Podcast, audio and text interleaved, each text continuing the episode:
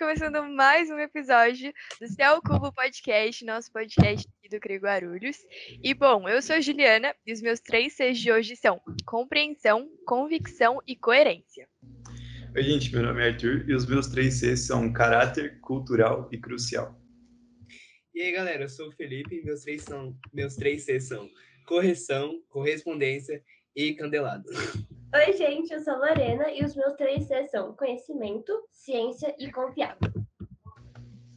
E aí, pessoal, eu sou o Rafael, meus três Cs são coragem, celestial e coração.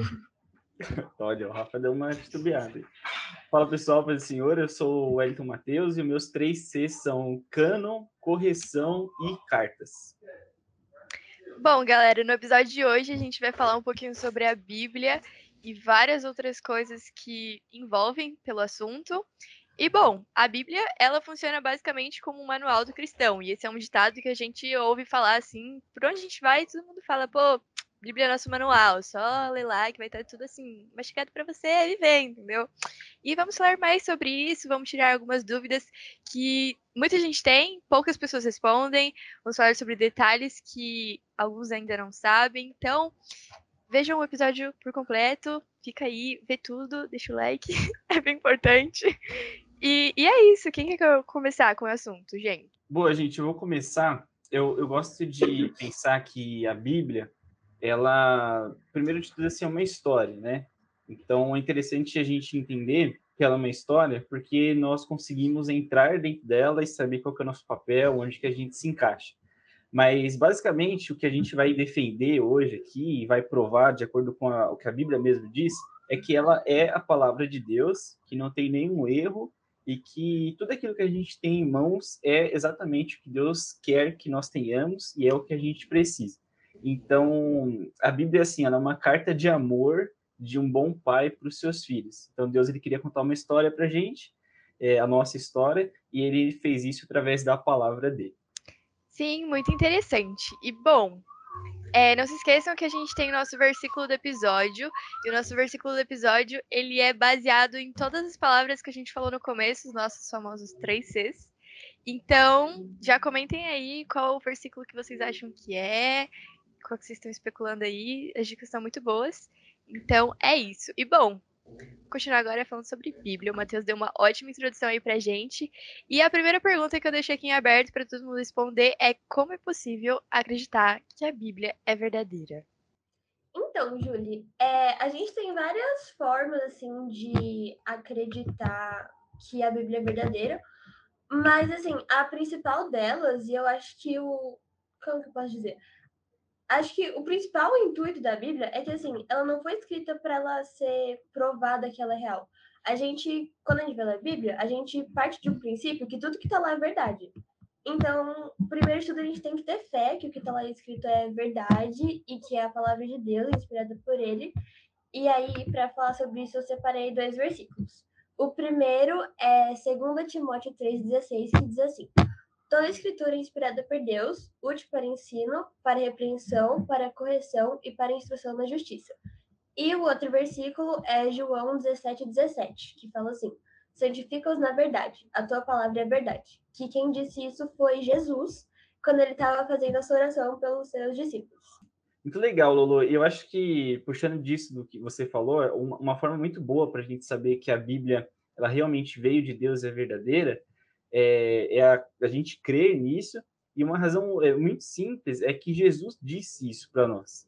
E aí, poxa, Jesus, né, o Criador, Deus, afirmou para nós que a Bíblia é a palavra de Deus. E aí tem um versículo muito legal que ele fala isso, é João 10 e 35. Eu vou ler só a parte que ele fala o seguinte: Sabemos que as escrituras sempre dizem a verdade. E aí, numa tradução um pouco mais antiga, uma versão, né, fala o seguinte: A palavra de Deus foi dirigida e a escritura não pode ser anulada. Então, assim, todo mundo que diz que a Bíblia não é a palavra de Deus, ou diz que a Bíblia comete alguns erros, não é inerrante, a pessoa simplesmente cancela o que o próprio Jesus, que é o assunto principal da Bíblia, disse. Então, é, essa parte de, de crer realmente é essencial. E aí, é, a gente tem uma evidência interna, que é uma coisa que a gente vai falar um pouquinho daqui a pouco, do próprio Jesus falando: olha, a palavra de Deus é realmente verdadeira e ela não pode ser anulada, ela sempre vai falar aquilo que é certo. E, e é bastante interessante, assim, que na vida de Jesus, ele usou muito a palavra de Deus e provou para a gente que ela tem efeito prático, né? No mundo real ela é verdade. Quando ele estava sendo tentado por Satanás no deserto, ele falou três vezes está escrito, usando, né, textos do Antigo Testamento. E também na cruz, né, antes de morrer, as últimas palavras dele também foram palavras que estavam na Bíblia. Quando ele fala Deus meu, Deus meu, porque me desamparaste, ele está recorrendo lá aos Salmos. Então, o nosso líder maior, Jesus, disse que a Bíblia é a palavra de Deus, que é perfeita, e a gente não pode de jeito nenhum negar isso. Sim, sim. E falando sobre as evidências internas, né? Como você falou aí em Salmos, é muitas das coisas que Jesus fez, na verdade, ele estava respaldado no Velho Testamento, né? E falando também sobre as evidências é, que não estão na Bíblia, que estão por fora da Bíblia, a gente pode falar que eu anotei, a gente pode falar sobre a física da arca de Noé. Eu peguei um estudo que uns alguns um grupo de engenheiros navais lá nos Estados Unidos é, pegaram todas as medidas que estão na Bíblia e eles provaram que é, a arca aguentaria né, um grande dilúvio e aguentaria também colocar o peso de todos os, de um casal de cada animal, né? A gente pode também falar sobre as paredes do rei de Salomão, do rei Salomão, que foram encontradas numa escavação há um pouco tempo atrás, e sobre a cidade da Primavera, que também foi encontrado em uma escavação.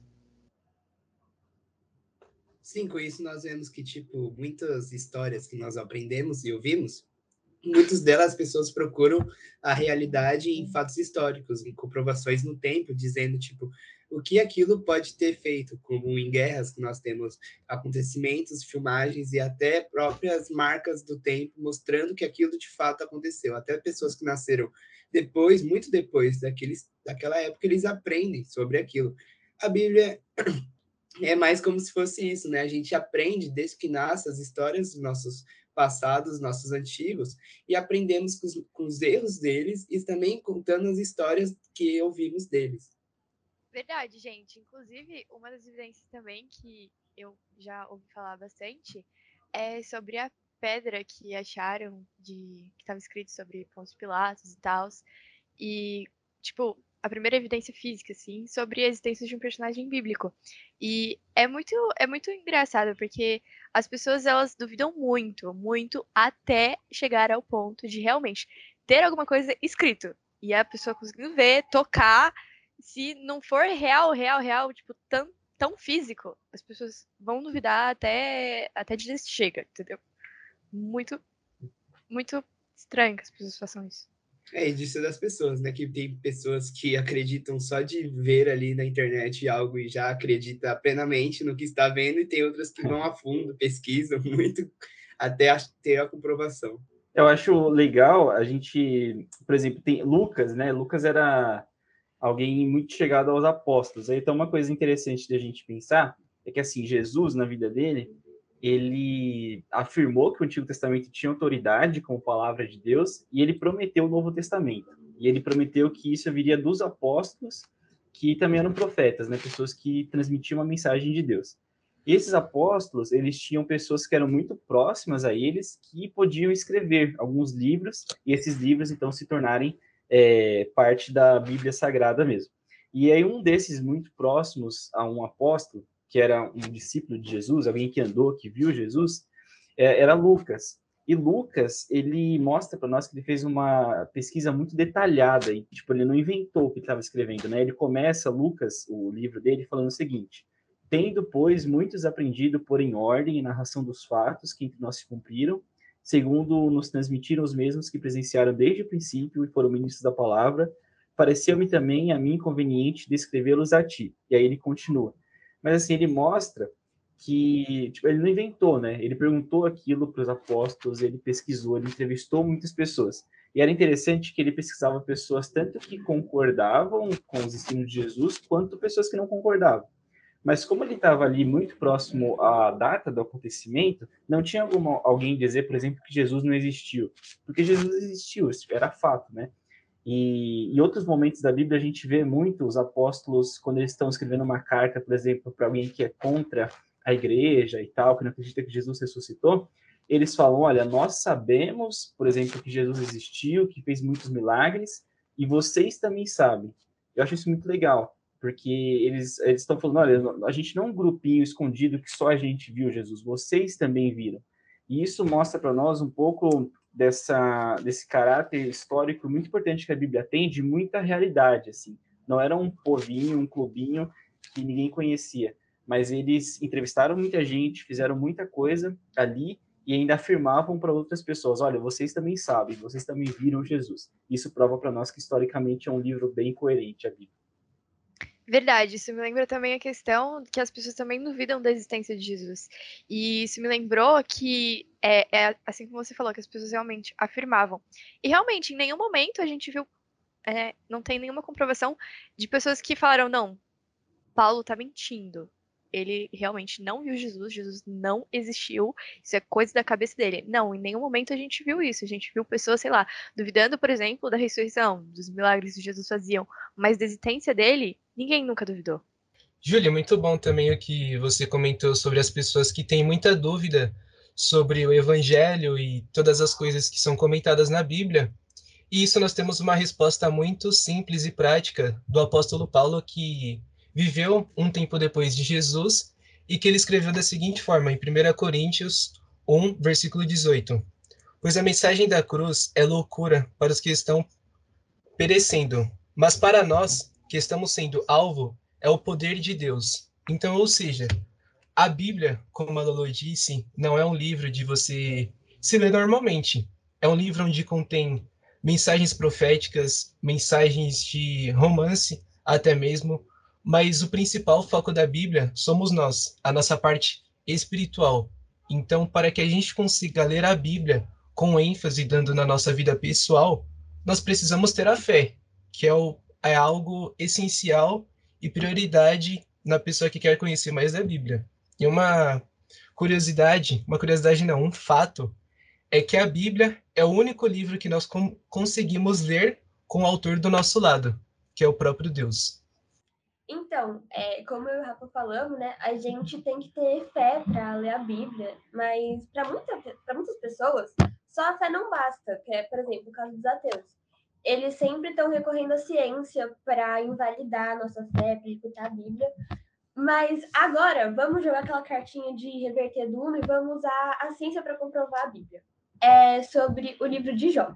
O livro de Jó é um dos livros mais antigos da Bíblia. A gente não sabe quem escreveu ao certo, e algumas especulações falam que pode ter sido Moisés, o rei Salomão, o José, governador do Egito, ou Eliú, que é um dos amigos de Jó que aparece na história. Se a gente for considerar esses quatro como potenciais escritores, a gente vai ter uma, uma data do livro de Jó é, entre o século X a.C. ao século VI a.C. Então, chutando bem alto, esse livro tem mais ou menos uns 3 mil anos. E nesse livro tem algumas passagens que citam alguns conceitos científicos que só foram descobertos muito recentemente. Então eu trouxe dois exemplos aqui. O primeiro está em Jó 26 e 7, que diz assim: Deus estendeu o céu sobre o vazio e suspendeu a terra por cima do nada. Nessa passagem, se a gente for pensar pelo lado científico, é, o autor está falando sobre a gravidade, quando ele fala que a Terra foi suspensa sobre o nada, né? A força da gravidade é que está sustentando. E esse conceito só foi formulado, na verdade, em 1687, por Isaac Newton. E o outro exemplo está em Jó 28,5, que fala assim: O alimento cresce na superfície, mas abaixo dela a terra é derretida como que por fogo. Hoje em dia a gente sabe que a Terra não é feita só pela superfície que a gente vive, sabe? As árvores, essas coisas. A gente sabe que a Terra é composta por três camadas: a crosta, o manto e o núcleo. O núcleo é basicamente um lago de fogo no centro da Terra, que no caso é o que o autor de Jó quer dizer aqui. É, debaixo da Terra, ela é derretida como que por fogo. Mas, na verdade, é, o núcleo, o centro da Terra, só foi descoberto em 1936. Ou seja, a gente consegue ver aqui que a Bíblia traz algum, algumas, alguns conceitos que a, uma, a humanidade inteira só foi descobrir muito tempo depois que foi escrito na Bíblia. por exemplo, na época que o livro de Jó foi escrito, as pessoas acreditavam que a Terra era plana e que, sei lá, o Sol e a Lua eram do mesmo tamanho. Mas a gente vê um conhecimento muito avançado para a época nos livros do Antigo Testamento. E isso só pode ser explicado com o próprio Criador inspirando esse conhecimento. Gente, A Bíblia é o livro incrível. acima do tempo dele. Eu achei incrível, porque assim, é, se essas coisas que estão na Bíblia há muito tempo, e como a Lua disse, foi pra- praticamente aproximadamente 3 mil anos atrás, eu fico pensando, será que tem mais coisa pra gente saber ainda? No Futuro? Uma boa. Sim. Vamos pesquisar. E falando sobre conhecimento científico, né? Se não fosse pela Bíblia, a gente não teria lá as primeiras igrejas católicas e tudo mais, e aí não teria a formação das universidades, que foram responsáveis por muito conhecimento de hoje em dia. Então, a Bíblia, assim, além disso, é responsável por muita, muita maioria das coisas, na verdade, que a gente vê hoje em dia, né? Isso é, Muito isso é muito bom, legal, porque a, a- Bíblia, ela, tipo, não é um livro científico, né? E nem se propõe a ser. Mas tudo que ela afirma sobre ciência é sempre certo. Isso é, isso é muito interessante. Tudo, tipo, sobre ciência, sobre história, sobre biologia, como vocês comentaram. Sempre que ela afirma alguma coisa, é, é verdadeiro. E aí eu queria trazer uma contribuição aí das descobertas e tal. É, o Einstein, se todo mundo conhece o Einstein, né? Ele promoveu ele fez lá a teoria da relatividade, né? E, e, aí ele provou né, nessa teoria que o universo ele não é infinito, né? Mas o universo ele está se movendo e, e ele precisou de um início, precisou que alguém criasse. E a Bíblia mostra muito claro para gente, de uma forma assim muito muito bem explicada e muito lógica, que Deus é o criador. E há diversas outras coisas também, as leis da termodinâmica que dizem para gente que a energia também precisou ter sido criada, e a Bíblia sempre mostra para nós que esse alguém foi Deus. No próprio Gênesis 1 e 1 mostra para a gente a matéria, o tempo e o espaço, que é uma coisa essencial para a vida, para as coisas exi- existirem. Então, sempre que a Bíblia fala de ciência, ela está super certa. E é super legal pensar nisso, porque querendo você ou não, acreditando você na Bíblia ou não, a Bíblia é tipo uma baita de uma obra literária, sabe? Ela tem todos os gêneros textuais que você puder imaginar e todos escritos assim com excelência, sabe? Tem desde poesia para narração, para carta. E a Bíblia é o, o livro mais vendido de todos e tal, e por um motivo, né? Que ele tem todas essas questões, que ele é o livro mais famoso do mundo, você pode ir para qualquer lugar que todos vão saber e ter conhecimento sobre ele, ele é usado também para estudos, mesmo para as pessoas que não creem em Deus, eles são usados para estudos históricos e teológicos também sobre todas as coisas que acontecem nele, que como o Mateus falou, muitas coisas que estão nele, todas que coisas históricas, biológicas ou científicas são verídicas e são estudadas. Por isso que muitas muitas pessoas usam aquele livro como ma material para estudo, mesmo que não creem em Deus. Sim, e como eles falaram, é, tudo tem um padrão matemático, né? Desde as, da- desde as estrelas até as plantas, o clima. E é muito difícil pensar que tudo isso veio só de uma explosão, né? Eu acho muito, pelo menos o meu pensamento, né? Eu acho muito complicado tentar resumir tudo isso a só uma explosão que deu tudo certo, sabe? Seria Eles uma chance que muito pequena de, tipo, ter dado tudo certo do jeito que deu certo, sabe? Se a gravidade, sei lá, se o nosso planeta estivesse um pouquinho para cima, a gente estaria passando frio, que o sol não ia chegar direito, ou se estivesse um pouco para baixo, a gente já tá queimando. É muito, muito doido. É, tem um, uma. Eu não lembro quem conta isso, mas tipo uma historinha assim, né? Se você pegar quatro caminhões, por exemplo, e colocar tudo que a gente precisa para fazer um bolo neles, e aí você promove uma batida entre esses quatro caminhões, é, dessa batida não vai gerar um bolo gigante, né? Então é difícil a gente imaginar a mesma coisa para o universo. E mesmo que o pessoal defende os milhões de anos e tal, é, a gente não sabe também, de acordo com a Bíblia, se os dias são literais, se Deus demorou 24 horas, ou se também foi eras, ou muitos anos. Isso a gente não vai saber, e também não é o foco da questão, porque Gênesis fala sempre Deus criou, Deus criou nessa parte criativa, uma mente brilhante por trás de tudo que acontece, e aí a gente vê toda essa ordem e tal que vocês falaram, isso é muito legal. Sim, é a forma como tudo interage, né? Tudo muito perfeito. E bom, gente, a Bíblia, ela foi escrita há muito tempo atrás, e ela foi escrita originalmente em hebraico, aramaico, grego. E, e muitas pessoas não querem acreditar nela por justamente ela ter sido escrita por homens. Vamos falar mais um pouco sobre isso. Ah, não, interessante essa questão que ela falou de que a Bíblia foi escrita por homens e que as pessoas não acreditam muito nisso. Só que a questão que a gente pode colocar em pauta também é a teoria do Big Bang também foi formulada por homens. Então, de certa forma, como que elas não acreditam também na Bíblia? Aí, o Rafa colocou lenha na fogueira. É, muito bom. É, gente, sobre falando sobre a Bíblia, aí do Big Bang, aí deixo com vocês que manjam da, das ciências, mas o, o processo de escrita dela é chamado de inspiração. Isso é uma coisa muito importante para a gente entender. Além do versículo que a Lolo leu no começo, que é 2 Timóteo 3 e 16, tem um outro muito importante para a gente sobre isso, que é 2 Pedro 1 e 21, que fala o seguinte: Porque a profecia nunca foi produzida por vontade de homem algum, mas os homens santos de Deus falaram inspirados pelo Espírito Santo. Então a ideia aqui da inspiração é que Deus é a fonte de tudo aquilo que foi dito na Bíblia. É, e aí tem algumas coisas importantes para a gente entender. A palavra que é traduzida como inspirado, inspiração, significa ser levado junto. Então é como um navio que é levado pelos ventos de alguma coisa. E aí, é, a Bíblia não foi escrita com Deus ditando as palavras no ouvido dos autores e nem com os autores, assim, em momentos aleatórios da vida deles, querendo escrever alguma coisa.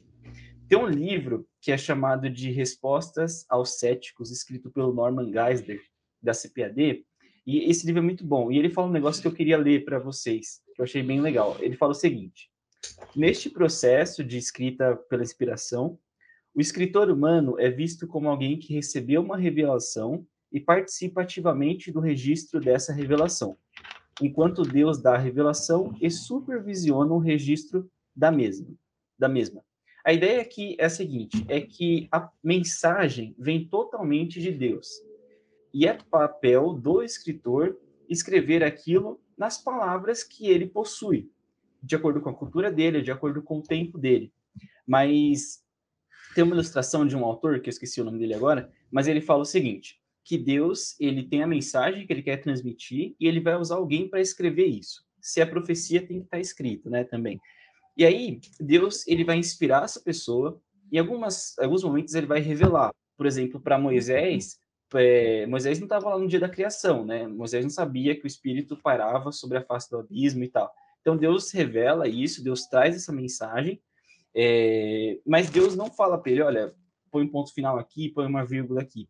Ele vai escrevendo conforme a cultura dele, conforme aquilo que ele sabe, mas no fim do dia, esse autor diz que quando Deus olha para o texto escrito, Deus ele pensa, é exatamente isso que eu teria escrito.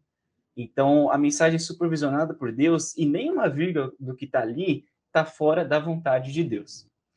E para a gente notar esses aspectos humanos na, na, na escrita da Bíblia, é, a gente precisa entender algumas coisas interessantes. Primeiro, a Bíblia ela é escrita é, de nós olhando para Deus a partir de uma perspectiva humana. E o nome disso é antropomorfismo. É, e qual que é a ideia desse antropomorfismo? É que a gente coloca, de alguma forma, em Deus aspectos humanos. Então, ó, tem um versículo, Isaías 59, lá no capítulo, fala o seguinte: Eis que a mão do Senhor não está encolhida para que não possa salvar, nem o seu ouvido agravado para não poder ouvir. A gente sabe que Deus é espírito, e espírito não tem mão, e nem ouvido, e nem forma humana. Então a gente pensa, ah, mas mão de Deus? Por quê? É porque senão a gente não consegue entender, né? Eu não sei vocês, mas se eu imaginar um espírito na minha cabeça, não tenho que imaginar de um espírito, eu não sei que é um espírito, né? Mas quando fala, ah, as mãos do Senhor não estão encolhidas, eu consigo entender que assim, que Deus ele quer me dar alguma coisa, que ele quer me abençoar e tal. Então, a, a parte humana está muito presente, e aí a gente consegue entender a mensagem de Deus. E, e aí, para encerrar essa minha fala aqui, eu queria tocar no ponto da inerrância da Bíblia também é um ponto que muita gente se confunde, que fala algumas coisas que não são verdades. E, assim, é muito lógico a gente entender que a Bíblia não tem erros. A Bíblia inteira afirma para nós que Deus não erra, que Deus não muda, que Deus não comete falhas. E na verdade, se ele errasse, ele não é Deus, né? Porque uma pessoa perfeita, como que ela vai errar? Então, segue a lógica. Se a Bíblia é a palavra de Deus e Deus só pode falar a verdade, não existe nenhuma outra conclusão a não ser que não existem erros na Bíblia. Pode existir na Bíblia algum erro que você fala, nossa, não entendi isso aqui. Peraí, o erro tá na Bíblia ou tá em você que não entendeu? Normalmente está em nós, que a gente não quer ler direito e a gente fala, nossa, tá errado, não quero saber mais. É, normalmente é assim que as pessoas fazem, né? Mas é, a inspiração da Bíblia, da parte de Deus, garante que ela não tem erros. Basicamente é isso, e isso é, é muito lógico. Deus não pode mentir, Deus não pode errar, logo a palavra dele também não tem nada de errado. E uma das provas dessa inerrância na Bíblia é as profecias que foram feitas no Antigo Testamento e cumpridas no Novo Testamento. É, o exemplo é as profecias sobre Jesus, quando falava sobre a vinda dele, o ministério dele e a morte. Em Isaías 7,14, fala assim: ó, Pois o Senhor mesmo lhes dará um sinal. A jovem que está grávida dará à luz um filho e porá nele o nome de Emanuel. Isso se cumpre lá em Mateus 1,21, que fala assim: Ela terá um menino e você porá nele o nome de Jesus, pois ele salvará o seu povo dos pecados deles.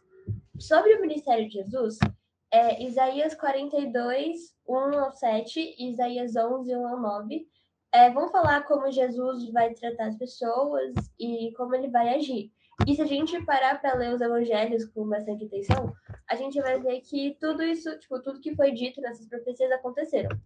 E além disso, o Salmo 22 e Isaías 53 falam sobre a morte de Jesus, assim como o próprio Jesus falou em várias passagens dos evangelhos. Mas uma que deixa bem claro que ele era o cumprimento dessas profecias é Lucas 18, 31, que fala assim: é, Jesus falando para os discípulos: Nós estamos indo para Jerusalém, onde vai acontecer tudo o que os profetas escreveram sobre o filho do homem. E Salmos foi escrito por volta de mil anos antes de Cristo. Isaías foi escrito entre 778 a.C. e 732 a.C. E são dois livros escritos em épocas diferentes e por pessoas diferentes, mas os dois preveem a mesma história sem se contradizerem e todas as profecias foram cumpridas sem pôr e nem tirar. Muito, muito interessante, porque é algo que às vezes as pessoas perguntam, né? Será que ela não foi alterada ao longo do tempo? Então, prova que meio que escritas em tempos totalmente diferentes, muito longe um do outro, por pessoas diferentes. Tudo igual, gente. Rolou, aconteceu. E as pessoas também não se conheciam, né? Não combinaram. Não falavam, ah, vamos escrever assim assado para enganar todo mundo. Não, elas não se conheciam. É, é, isso é muito doido, né? Porque, tipo, são 40 autores que a gente sabe quem são, que escreveram em mais ou menos 1.600 anos diferentes, lugares diferentes, pessoas muito diferentes. Aí você vê, tipo, tem escritores que são simples, assim, tipo Pedro, era uma pessoa simples. É, tinha o, o, grego da escrita dele como uma pessoa comum. Mas lá no Antigo Testamento, se tinha Isaías, Isaías, ele era da família real. Então, tipo, ele tinha um hebraico quase perfeito. Então, você vê, Deus usou várias pessoas diferentes, 1.600 anos, 40 escritores. E aí, por que que tem lógica? Porque o autor é mesmo, é o mesmo, né? É Deus. E isso que o Matheus falou de vários escritores, cada um escrevendo assim, é, do jeito que sabia, do jeito que tinha aprendido e com os conhecimentos que eles tinham, mostra que é, Deus não escolhe, tipo, um grupo específico de pessoas.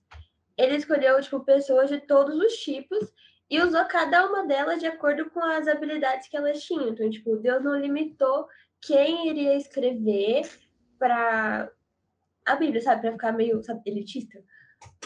E isso também é uma outra prova de que é, a Bíblia faz sentido tipo, entre si, mesmo tendo pessoas que. Por exemplo, se você colocasse, como o Matheus falou, Isaías e Pedro para conversar. Ia ter umas coisas que Isaías ia falar que Pedro não ia entender. Mas mesmo assim, eles escreviam sobre a mesma coisa. E no fim das contas, eles escreveram sobre Jesus, que era o mesmo Jesus que os dois falavam. Sim, mas é, tem uma frase bem clichê dos pregadores, né, que Deus ele não escolhe os preparados, né? Ele prepara os escolhidos. Então mostra que desde pescadores como Pedro até filhos de reis, né, como Isaías que vocês disseram aí. Agora trazendo por um exemplo mais da gente, mais humano, tipo igual a dúvida que a Júlia falou, como que o, a questão de a Bíblia ser esse projeto, essa obra tão grande, esse livro ser escrito por humanos, esse livro não pode ser algo perfeito.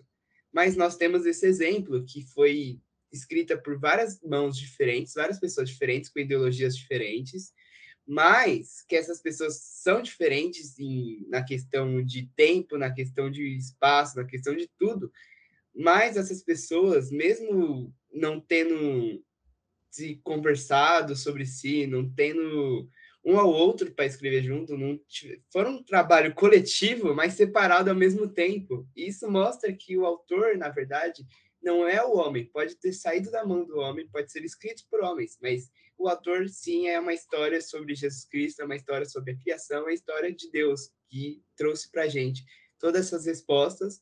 E, é, trazendo por exemplo, é só você pegar uma obra que tenta, você tenta conversar com uma pessoa que você nem, com uma pessoa distante de você, e às vezes não consegue dar certo, às vezes muita gente que teve, é, teve fazer trabalhos em, escolares em home office percebeu que não estava conseguindo por causa da distância, por causa desse trabalho, nós vemos isso e não foi só a distância que eles tiveram, se eles não tiveram nem a, o poder conversar entre si, não tiveram como se so, ter, trocar ideias sobre isso. Isso é muito louco, que as histórias ainda se conversem. Se a Bíblia fosse um livro que fosse uma história perdida, jogada ali no meio, mas não, essas histórias se convertem entre si e traz esse livro perfeito.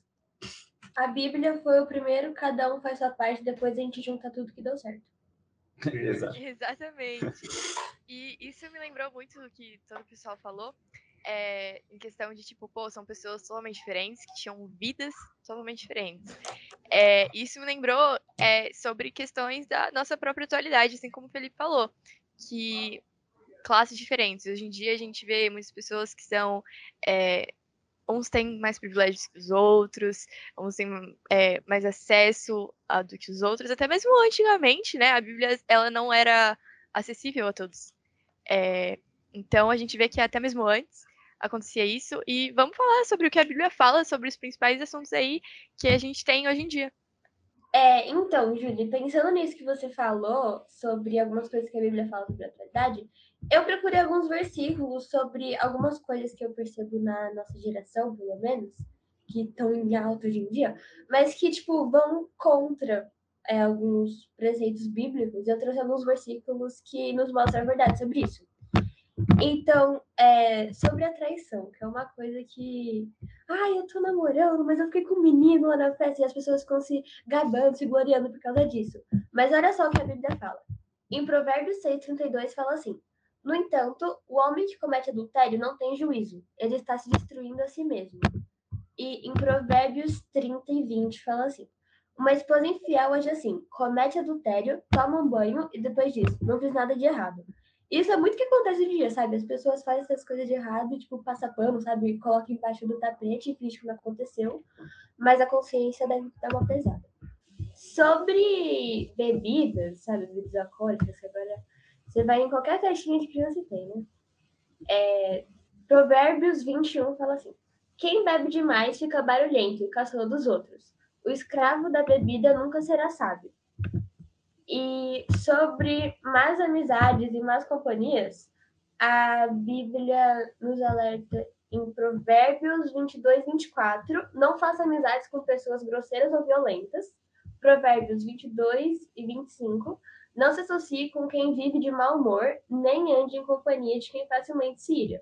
Do contrário, você acabará imitando essa conduta e cairá em armadilha mortal. E 1 Coríntios 15, 33. Não se deixe enganar. As más companhias corrompem os bons costumes. Mas então, como você estava falando, é, a gente pode falar também sobre um pouco de saúde mental, que um exemplo de um personagem da Bíblia que teve problemas de saúde mental foi Elias, né? Que ele teve um, um momento que ele se achou inútil e aí, então ele se escondeu na caverna, né? Até que Deus apareceu para ele e mostrou para ele o real propósito dele. A gente pode falar também sobre intolerância, que Jesus foi um dos caras, assim, acho que mais intolerantes que já passaram pela Terra. Mais tolerantes. Porque, como na vez que o pessoal lá ia apedrejar a mulher que foi pega em adultério, que ele disse, né, que quem nunca pecou atire a primeira pedra, ele mostrou que o quanto ele é, na verdade, amor, né? Em todas, em todas as vezes, assim, ele sempre foi, acho que a definição, assim, foi amor. Bom, gente, muito interessante do que vocês falaram. E o que me, me, me deixa com dúvida é que todas essas coisas, elas têm, é, de uma certa forma, são esses assuntos que têm mais visibilidade, visibilidade atualmente. E elas estão escritas na Bíblia, que é um livro antigo. E como é que a gente sabe que ela é totalmente original, que ela não foi alterada ao longo do tempo? E, e tem uma, uma curiosidade muito interessante que a gente vai falar agora sobre o canon. Então, é, o canon, na verdade, é um conceito bem antigo, uma palavra bem antiga. É, o canon é um empréstimo semítico de junco, que depois de um tempo ele passou a significar vara de medir, depois significou regra ou norma, e a partir do século IV, o canon foi considerado conjunto de documentos colocados na Bíblia. E esse conjunto, ele hoje em dia, ele tem 66 livros que compõem ele todo, né? E aí o Edson Matheus vai falar um pouco mais para a gente sobre. Legal. O Arthur, em cima do que você falou, tem, tem muita crítica né, acerca disso. E aí tem até um, um romance famoso que é o Código da Vinci. Acho que todo mundo conhece, né? E tem uma parte dele lá que fala acerca da Bíblia. E eu vou até ler para dar uma pimentada aí na nossa discussão. É, ele fala o seguinte: a Bíblia é um produto do homem, meu querido, não de Deus. O homem criou a Bíblia como um registro histórico. A história nunca teve uma versão definitiva do livro. A Bíblia, como conhecemos hoje, foi arranjada pelo imperador romano pagão Constantino, o Grande. E aí continua: mais de 80 evangelhos foram considerados para serem excluídos do Novo Testamento, e ainda assim apenas alguns foram escolhidos. Mateus, Marcos, Lucas e João estão entre eles. Então, isso aqui é uma, uma crítica assim, bem forte em relação a como que as coisas foram escolhidas ao longo do tempo para estarem dentro da Bíblia. E aí, a explicação simples e básica sobre isso, ela segue a seguinte linha. Primeiro, os livros que estão dentro da Bíblia precisam seguir alguns preceitos, precisam ter algumas coisas para serem consideradas como autoridade, como palavra de Deus. Primeiro ponto, a gente precisa entender que em cada livro que está na nossa, nas escrituras, existem as impressões digitais de Deus. O que é essa impressão? Primeiro, o livro precisa ter sido escrito por um profeta de Deus porque todo profeta de Deus fala somente a palavra de Deus. Segundo lugar, o autor que escreveu esse livro é, teve confirmação de que ele é realmente o profeta de Deus? E aí, no Antigo Testamento, a gente vê principalmente profecias, algumas profecias se cumpriam para mostrar a autoridade do profeta, a gente vê muitos milagres acontecendo. Moisés, por exemplo, Deus usou muito Moisés para fazer milagres, e isso é uma prova de que ele é um profeta de Deus. E no Novo Testamento a gente tem os apóstolos que também é, Jesus mesmo autorizou, falando que o Espírito Santo daria a palavra para eles. Beleza, em terceiro, em terceiro lugar, a gente precisa ver se o livro fala a verdade a respeito de Deus. E aí, isso é um ponto do que a gente comentou, que não existe nenhuma contradição na Bíblia.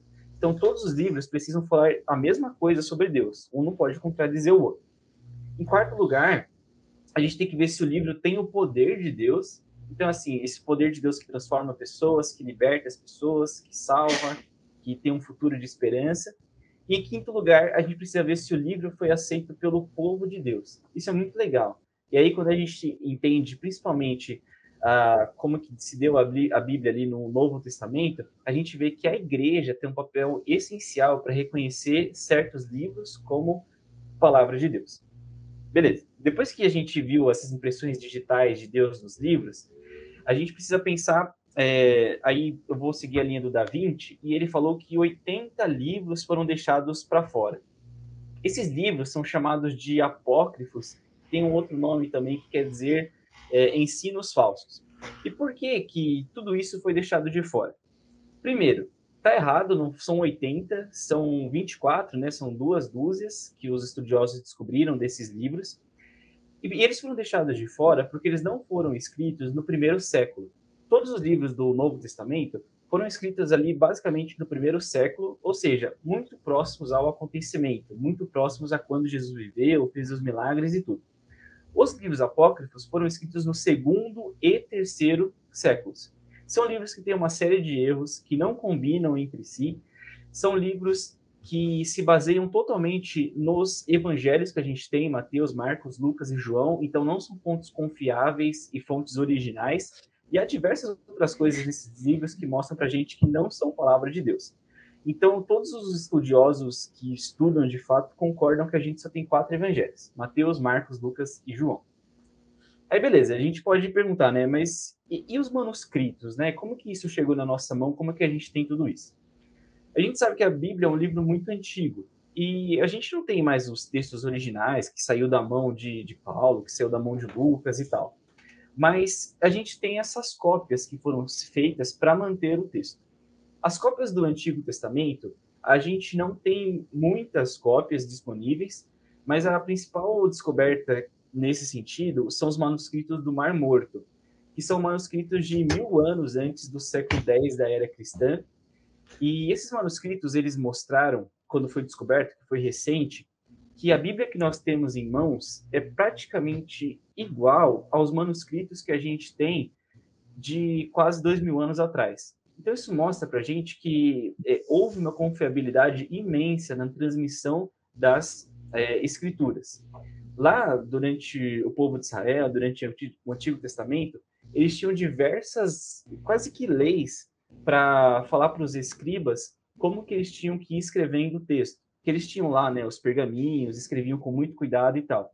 E, pra, e assim, eles tinham um cuidado imenso para fazer esses manuscritos eles contavam o número de linhas, o número de palavras em cada linha, e se eles errassem algum manuscrito, assim, sei lá, a pena foi muito pro lado e bagunçou a palavra e tal, eles queimavam o manuscrito, para ninguém ter nem chance de ler alguma coisa errada.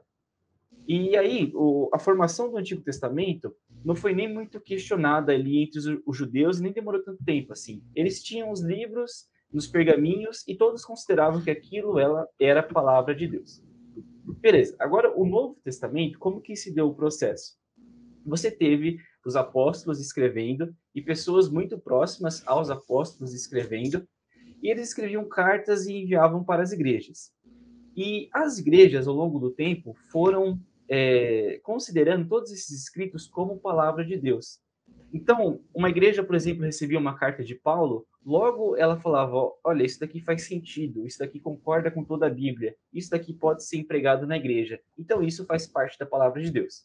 Então, no Novo Testamento, a gente tem é, o corpo de Cristo aceitando os livros que foram considerados como, é, como livros inspirados, como autoridade divina. E aí que eu comentei para vocês, né? Esses livros sempre foram escritos muito próximos ao acontecimento, que era ali a vida de Jesus e o começo da igreja. Esses livros foram escritos com bastante confiabilidade histórica, sem inventar histórias, como foram os livros apócrifos. E aí, ao longo do tempo, a igreja vai aceitando isso, e depois ali no século II, século III, até o século V, a gente tem algumas assembleias que vão é, pensando assim, olha, o que, é que as igrejas aqui dessa parte do mundo estão aceitando como palavra de Deus? Aí eles falam, olha, eles aceitam os evangelhos como palavra de Deus, aceitam as cartas de Paulo, aceitam as cartas de Pedro. E aí eles vão juntando isso e formam o que o Arthur falou, que é o cânon. Então é, é importante a gente entender isso, que as, as assembleias que aconteceram, os concílios e as pessoas que definiram alguns cânones bíblicos, eles não impuseram isso para a igreja. Eles não falaram, olha, tem que ser isso e ponto final. Eles simplesmente reconheceram o que Deus já estava fazendo nas igrejas que era o quê? As igrejas estavam reconhecendo alguns livros como palavra de Deus. Isso é uma coisa interessantíssima e muito importante a gente entender.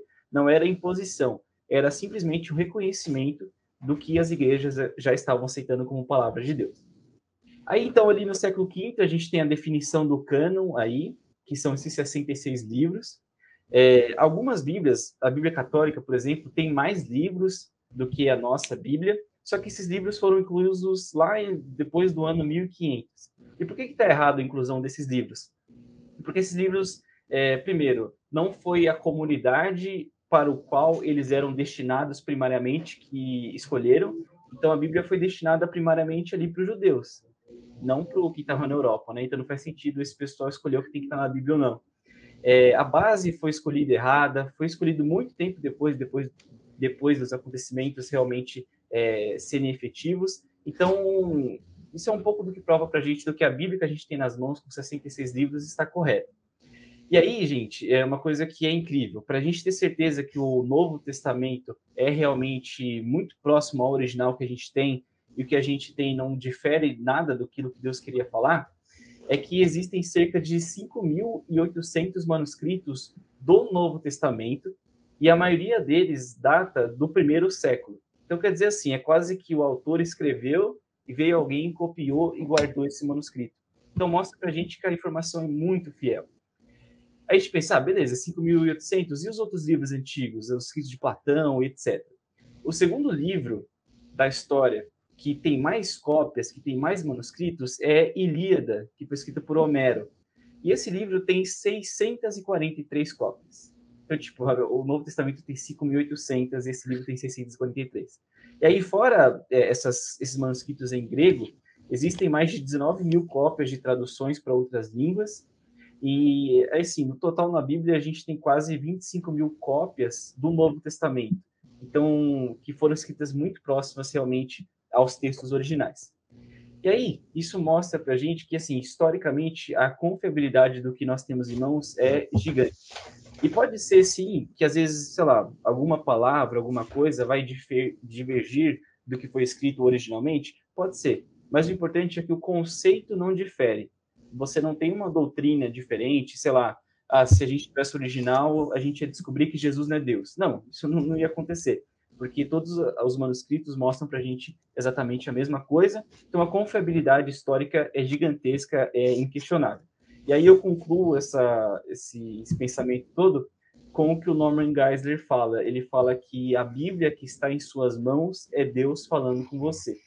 Então, ela é historicamente confiável, e aí eu acho que basta para a gente agora ler, estudar e confiar na Bíblia como a palavra que também transforma as nossas vidas. E foi isso, gente, o episódio de hoje. É, se você ficou até aqui, ouviu tudo que a gente teve para falar, muito obrigada. Então, já deixa o like, se inscreve no nosso canal. Temos também muitos outros conteúdos muito legais no nosso canal. Temos o Creu Alerta, então vê nossas edições também. É, segue a gente nas nossas redes sociais, a gente está no Instagram, a gente está no Spotify, temos playlist no Spotify também. E, e, é isso, pessoal. Espero muito que vocês tenham gostado. O nosso versículo do episódio vai ser divulgado lá no nosso Instagram, por isso que você tem que seguir a gente. E é isso, aguardem o próximo episódio. Deixem o que vocês acharam aí nos comentários. E comentem qual versículo que vocês acham que é. Até a próxima. Tchau pra vocês. Deus abençoe. Tchau, gente. Tchau, gente.